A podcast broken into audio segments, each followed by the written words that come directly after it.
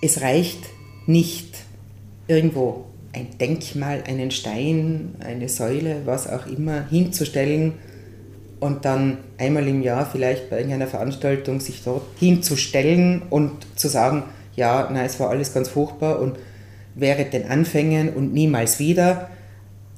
Gedenkveranstaltungen und Rituale sind nicht per se unwichtig, bitte das nicht falsch zu verstehen, aber für mich wichtiger ist, jeweils die Frage zu stellen und herauszufinden und da auch nicht locker zu lassen, was haben die historischen Ereignisse, die vermeintlich so weit weg sind, was haben die mit uns zu tun? Was haben die mit unserer gesellschaftlichen, unserer politischen Wirklichkeit zu tun, auch mit unserer kulturellen Wirklichkeit zu tun? Welche Tendenzen politischer Art gibt es, die vielleicht gefährlich sein könnten? Wie gehen wir damit um? Wie, wie begegnen wir ihnen? Wie versuchen wir unseren jungen Menschen den absoluten Wert der Demokratie näher zu bringen? Wie setzen wir uns damit auseinander? Wie erzählen wir den Leuten was darüber? Und wie machen wir deutlich, dass es wichtig ist?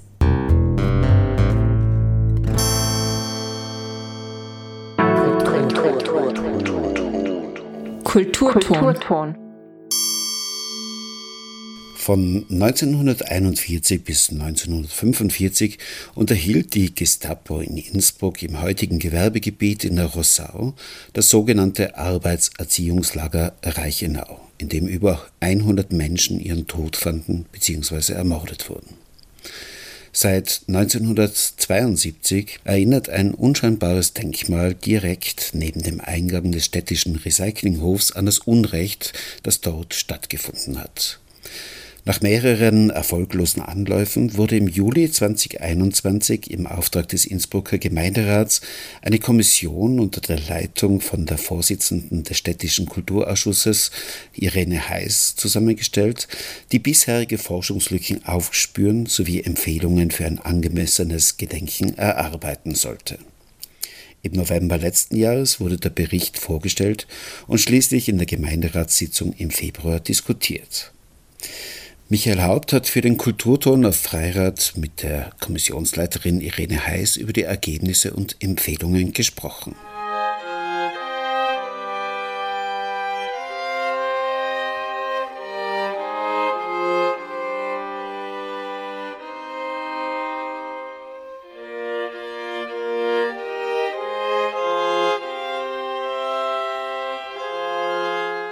Geplant war das Lager als Auffanglager für geflohene italienische Arbeitskräfte, diente aber seit dem Bau im Herbst 1941 zunächst als Arbeitserziehungslager.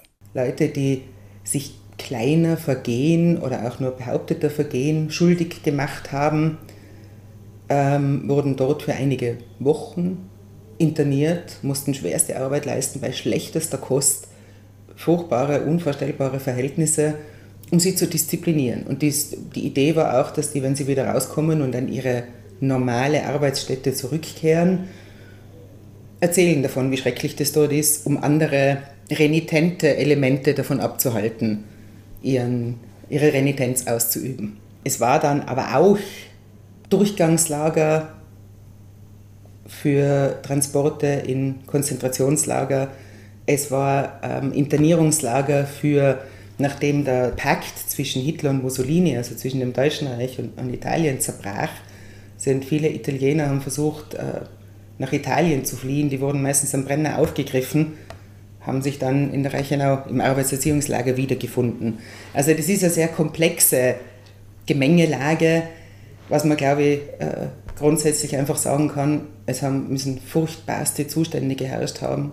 Wir wissen heute, und zwar erst seit der Arbeit der Kommission, die das als Forschungsauftrag vergeben hat, dass mindestens 114 Menschen in diesem Lager zu Tode kamen.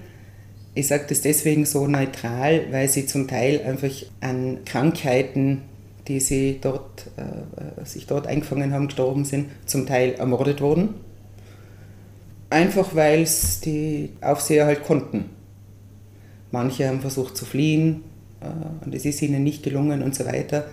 Also wir wissen heute von mindestens 114 Menschen, die dort zu Tode gekommen sind und das muss ein ganz zentraler Punkt auch des künftigen Gedenkens sein, den Menschen ihre Namen und damit ihre Würde auch wiederzugeben. Wenigstens das.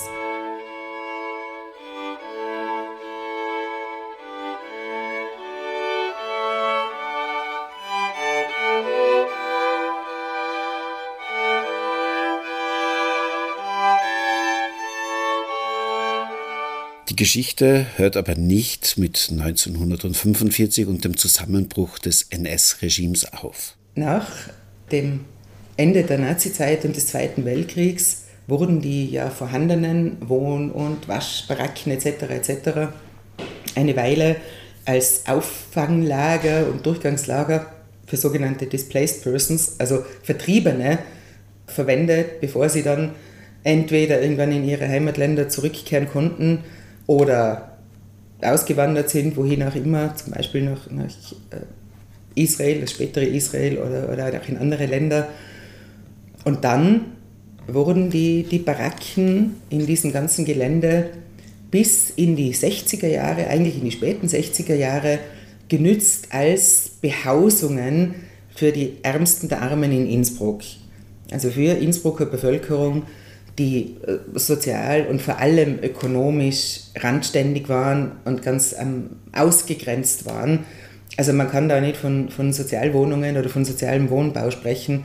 Das waren einfach sehr notdürftige Behausungen, die aber über eigentlich mehrere Jahrzehnte genutzt wurden und immerhin Behausungen waren, weil natürlich die Wohnungsnot auch in der Stadt extrem groß war, muss man jetzt auch dazu sagen. Natürlich durch, durch Bombardements und so weiter und so weiter war das äh, auf eine andere Art, als wir es heute haben, mit so hohen Immobilien- und Mietpreisen, eine mindestens so prekäre Situation, aus ganz anderen Gründen natürlich. Aber die Wohnungsnot nach dem Krieg war in Innsbruck enorm.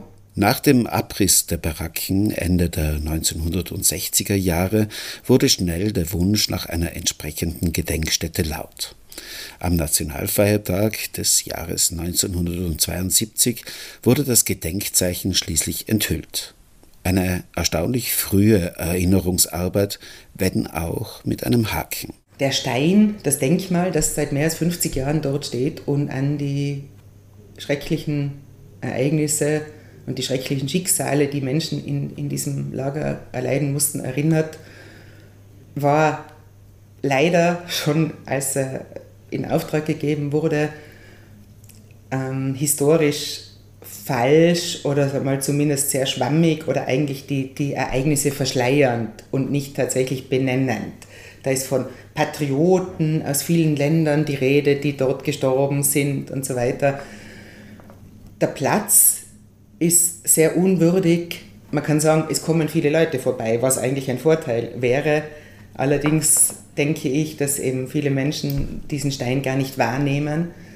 Und neben äh, dem Recyclinghof, wo dort die Glasflaschen klirren und dort jener Container geleert und so weiter und so weiter wird, das ist äh, ein, einfach ein unwürdiger Platz. Es ist vor allem auch ein Platz, an dem man keine Veranstaltungen machen kann.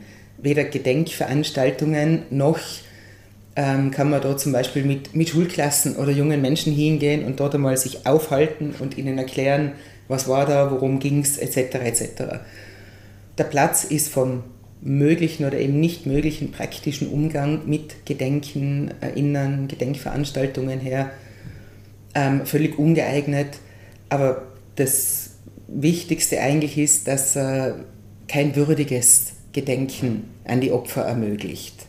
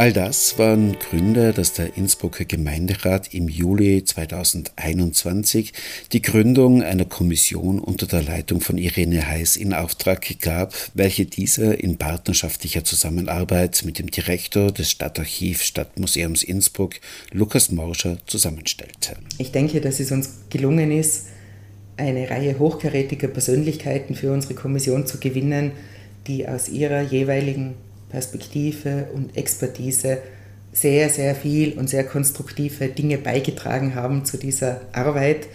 Namentlich, wenn ich so flapsig sagen darf, unsere besten Innsbrucker ZeithistorikerInnen, Köpfe, jeweils Doktores, Professoren Sabine Pitscheider, Horst Schreiber, Dirk Rubnow, wir hatten dankenswerterweise auch den Leiter des Tiroler Landesarchivs bei uns in der Kommission, den Herrn Dr. Christoph Heidacher. Wir hatten, und darüber bin ich wirklich sehr froh, die Leiterin der KZ-Gedenkstätte Dachau, die Frau Dr. Gabriele Hammermann in unserer Kommission, die hat nicht nur erstens einen Blick von außen auf Innsbruck, Tirol geworfen und natürlich als Leiterin einer wichtigen KZ-Gedenkstätte jede Menge Expertise in diesem Bereich, auch in Sachen Didaktik, Vermittlung und so weiter und so weiter, sondern in ihrer Arbeitsbiografie auch eine hohe Expertise in Sachen Zwangsarbeit allgemein, speziell auch Zwangsarbeiter aus Italien angesammelt.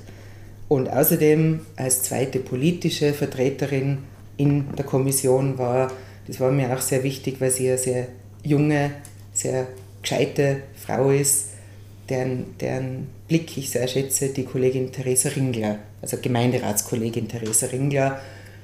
Kollegin Ringler ist Mitte 20 und hat natürlich auch wieder einen anderen Blick auf historische Ereignisse als Menschen, die so wie ich Mitte 50 oder älter sind.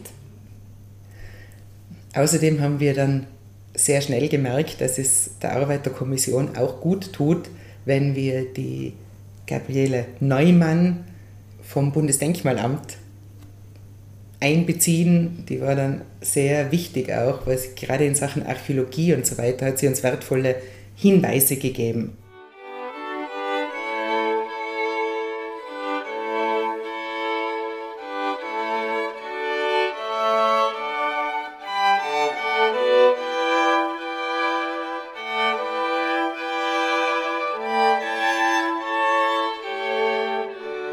Was war nun die eigentliche Arbeit der Kommission?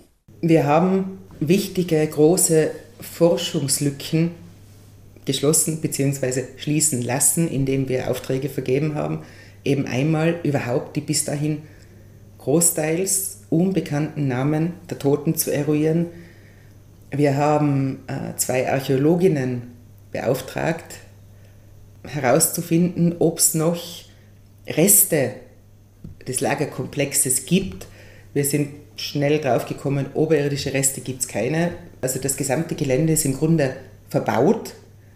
Es gibt eine einzige nicht und, und nicht asphaltierte oder verbaute Fläche, eine Wiese, auf der wir erst jetzt im Mai archäologische Grabungen vornehmen haben lassen.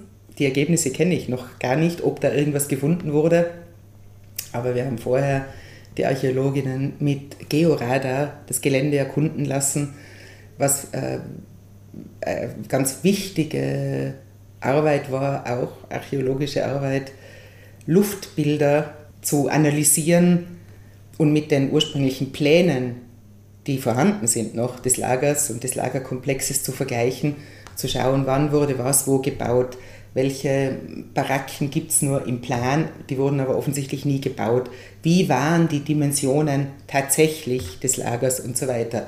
Das, das ist jetzt mit einem leicht zynischen Unterton gesagt. Das Spannende ist, schon 1947 hat sich von den dann wieder ähm, äh, in Amt und Würden befindlichen Behörden in Innsbruck und Tirol niemand mehr erinnert, wer da eigentlich zuständig ist, wem jetzt die Baracken gehören und so weiter und so weiter. Schon 1947 hat sich irgendwie niemand mehr zuständig gefühlt dafür.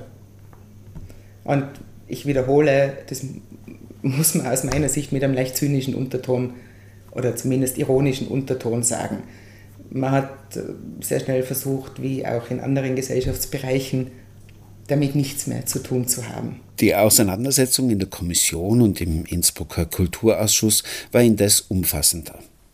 So widmete man sich nicht nur der konkreten Erforschung der Geschichte des Lagers, sondern informierte sich auch über zeitgenössische Formen des Erinnerns. Was wir außerdem gemacht haben, war eine Exkursion gemeinsam mit den Mitgliedern des gemeinderätlichen Kulturausschusses, also der, der politischen Ebene, nach München. Äh, wir haben uns dort angeschaut, die verschiedenen Denkmäler, die gibt, da gibt es etliche, aber vor allem auch den neuen Gedenkort, den gibt es erst seit wenigen Jahren, für das Olympia-Attentat von 1972, wo die gesamte israelische Olympiamannschaft, das war ein relativ kleines Team damals, von palästinensischen Terroristen in München erschossen wurde. Und ein junger deutscher Polizist ist dabei auch ums Leben gekommen, wurde auch erschossen. Und da gibt es erst seit Ende der, der 10er Jahre einen sehr schönen, in den Olympiapark eingefügten neuen Gedenkort, den wir uns angeschaut haben. Wir haben uns in München auch angeschaut, das ähm, Denkmal, wenn man das so sagen will, für das Wiesenattentat von 1980, bei dem 13 Personen getötet wurden, etliche hundert verletzt, zum Teil schwerst verletzt wurden. Und wir haben uns angeschaut am Stadtrand von München in Neuaubing, wo es ein riesiges Zwangsarbeiterlager gegeben hat, äh, wo die Baracken noch stehen oder etliche Baracken noch stehen und wo derzeit im Entstehen begriffen ist eine große äh, Dokumentationsstätte für Zwangsarbeit. Und das haben wir uns auch angesehen. Wir wollten für uns die Perspektive klären, in welche Richtung soll der neue Gedenkort in Innsbruck gehen. Jetzt bin ich wieder zurück bei uns, nicht mehr in München. Was ist möglich oder auch was wollen wir nicht, was kommt für uns nicht in Frage. Wie gesagt, es war eine gemeinsame Exkursion des Kulturausschusses, der politischen Vertreterinnen und Vertreter Innsbrucks mit den Expertinnen und Experten der Kommission. Und wir haben da, glaube ich, für uns vieles klären können und haben dann eben in der Kommission einen sehr kompakten Text verfasst, einen Abschlussbericht über unsere Arbeit, in dem wir kurz historische Entwicklung, was haben wir für Forschungslücken füllen können? Und was sind die Empfehlungen, die wir dem Gemeinderat dann zur Beschlussfassung vorgelegt haben? Und die der Gemeinderat, da bin ich wirklich sehr froh darüber, einstimmig beschlossen hat.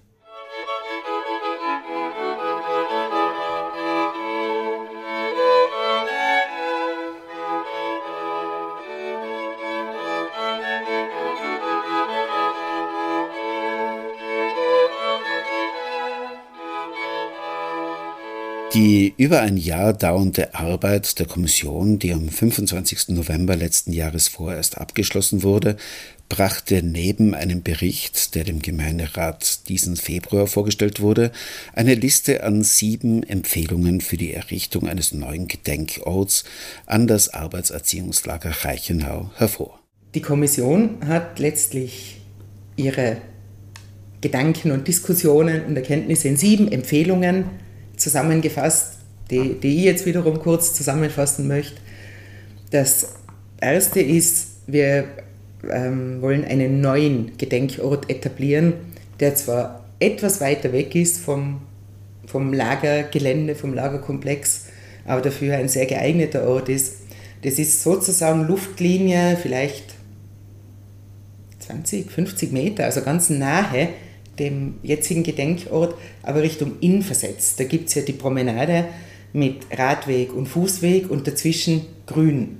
Und da gibt es eine Fläche, einfach nur ein Stückchen nördlich eigentlich vom jetzigen Denkmal, die groß ist, die ganz bestimmt groß genug ist für einen neuen Gedenkort und die der Stadt Innsbruck gehört, wo wir also äh, nicht erst mit privaten Grundbesitzern verhandeln müssten oder was abkaufen müssten, wo wir auch mit dem Hochwasserschutz kein Problem haben, weil das ist ja am indirekt müssen Retentionsflächen äh, bedacht werden und so weiter und so weiter. Also kurz gesagt, einen, einen sehr gut geeigneten Ort, der auch bei früheren Versuchen, die es immer wieder gegeben hat über Jahre und Anläufe, ein neues Gedenken zu etablieren, schon öfter mal in, im Gespräch war und in, der, in Erwähnung war. Der Absamer Museumsleiter Matthias Breit, der sich auch über Jahre immer wieder da sehr bemüht hat, ein neues Gedenken anzuleiern, hatte auch ein sozusagen privates, familiäres Interesse daran, dass das Gedenken neu gestaltet wird, weil sein Vater Bert Breit, der, der wichtige, berühmte Tiroler Künstler, Komponist, in jungen Jahren einige Wochen im Lager interniert war. Wahrscheinlich ähm, aus politischer Unbotmäßigkeit. Und diesen neuen Gedenkort, den wir jetzt etablieren wollen, das war auch Matthias Breits Idee, schon einmal dort was zu tun. Also das haben wir jetzt nicht aus dem Hut gezaubert, sondern diese derzeit noch Wiese ist schon seit Jahren immer wieder im Gespräch gewesen. Alle bisherigen Versuche, wirklich was äh, zu machen, sind allerdings versandet. Und das wird und darf uns jetzt nicht passieren. Da bin ich wirklich mit allem, was ich, was ich einbringen kann, dahinterher, dass wir das jetzt wirklich machen. Und wir sind auf einem guten Weg, glaube ich. Also, neuer Ort auf einem quasi idyllischen Stück Wiese, wo sehr viele Menschen vorbeikommen. Radfahrer und Innen, Fußgänger und Innen in beide Richtungen an der Innenpromenade. Das Ganze muss als sowohl analog, sprich vor Ort, aber auch mit, das, das ist heute natürlich gang und gäbe, mit einer virtuellen Bespielung im Hintergrund, einer digitalen äh, Bespielung im Hintergrund funktionieren als Gedenkort, als Lernort, als Möglichkeitsort, sich auch mit Schulklassen, jungen Menschen, mit denen man was diskutieren will, sich dort aufzuhalten und so weiter und so weiter. Also das muss ein bisschen, das ist ein modernes Wort heutzutage, hybrid funktionieren. Der Ort muss mehrere Funktionen erfüllen. Es muss dort möglich sein, sich einfach hinzustellen und vielleicht, ähm, keine Ahnung, Nachfahren von Opfern aus Italien einen Kranz niederzulegen oder einfach sich nur hinzustellen und an den Vater, den Großvater oder was auch immer zu denken. Und es muss auch möglich sein, dort sich auseinanderzusetzen mit Themen, die uns heute beschäftigen. Es muss einen internationalen Wettbewerb geben, der von Fachleuten dann juriert wird. Natürlich, wir werden uns hüten, diesen Wettbewerb politisch entscheiden zu wollen. Da braucht es einfach entsprechende Fachleute, die, die ihre Expertise einbringen. Ganz wichtig ist, dass die Namen der Toten an diesem Gedenkort genannt werden. Wir wissen eben, wie, wie schon erwähnt, von 114 Toten zurzeit. Es ist aber nicht auszuschließen, dass weitere Namen aus den Archiven ausapern. Das heißt also, das muss auch erweiterbar sein und so weiter. Ich denke, oder wir in der Kommission denken, dass das Ganze eine Mischung sein wird aus gebautem, auch aus Landschaft, aus der Möglichkeit, persönliche Beziehungen herzustellen zu, zu den Menschen, die dort umgebracht wurden oder, oder zu Tode kamen. Wesentlich an diesem Ort soll auch sein, die Nachkriegsgeschichte mitzuerzählen, weil es einfach ein, ein, Stück Innsbrucker Sozialgeschichte ist, die man auch nicht vergessen sollte. Ja, das sind so im Großen und Ganzen die, die Rahmenbedingungen für eine Ausschreibung, die das Kulturamt der Stadt Innsbruck gerade vorbereitet. Also meine Hoffnung ist, dass wir das noch heuer auf die Wege bringen, dass wir dann tatsächlich den, eine Jury einberufen können, den Wettbewerb äh, wirklich durchführen können und dann möglichst bald in die ganz konkrete Umsetzung des Projekts gehen können.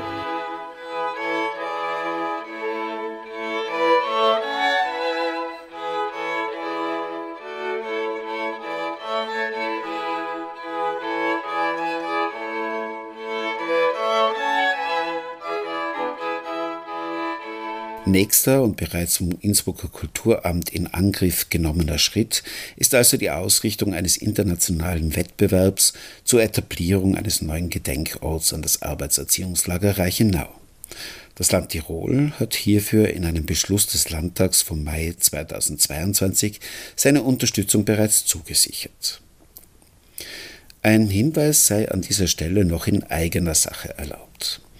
Das Schicksal von Egon Dubski, der vom Innsbrucker Gestapo-Chef Werner Hilliges im Lager Reichenau ermordet wurde, sowie der Prozess gegen Hilliges waren bereits Thema im Kulturton und kann im Archiv der Freien Radios Österreichs unter cba.fro.at nachgehört werden. Das war ein Kulturton über die Arbeit der Kommission zur Errichtung eines neuen Gedenkorts an das Arbeitserziehungslager Reichenau. Michael Haupt hat mit der Leiterin der Kommission und Vorsitzenden des Innsbrucker Kulturausschusses Irene Heiß gesprochen und diese Sendung für Freirad, das Freie Radio Innsbruck, gestaltet. Bis zum nächsten Mal.